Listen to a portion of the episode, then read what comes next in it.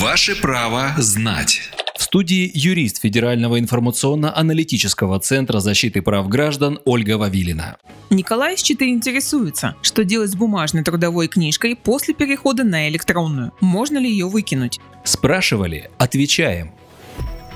Действительно, Николай, с 1 января 2020 года в России ввели электронные трудовые книжки. При этом необходимо сохранить бумажную трудовую книжку, поскольку она является источником сведений о трудовой деятельности до 2020 года. А в электронной версии трудовой книжки фиксируются сведения, начиная только с 2020 года. Отмечу, что у лиц, которые впервые трудоустроятся после 1 января 2021 года, данные о трудовой деятельности будут вестись только в электронном виде. Остальным гражданам до 30 31 декабря 2020 года необходимо подать письменное заявление работодателю в произвольной форме о ведении трудовой книжки в электронном виде или о сохранении бумажной трудовой книжки. Граждане, которые выберут электронную трудовую книжку, получат бумажную на руки с записью о сделанном выборе. А при сохранении обычной трудовой книжки работодатель наряду с электронной трудовой продолжит вести бумажную трудовую книжку. При этом за работником, воспользовавшимся своим правом на дальнейшее ведение бумажной трудовой книжки, это право сохраняется при последующем трудоустройстве к другим работодателям.